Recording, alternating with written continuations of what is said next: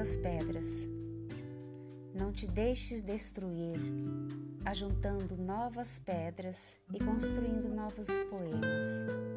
Recria tua vida sempre, sempre. Remove pedras e planta roseiras e faz doces.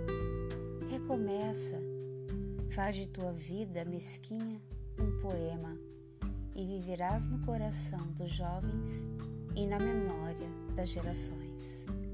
Cora Coralina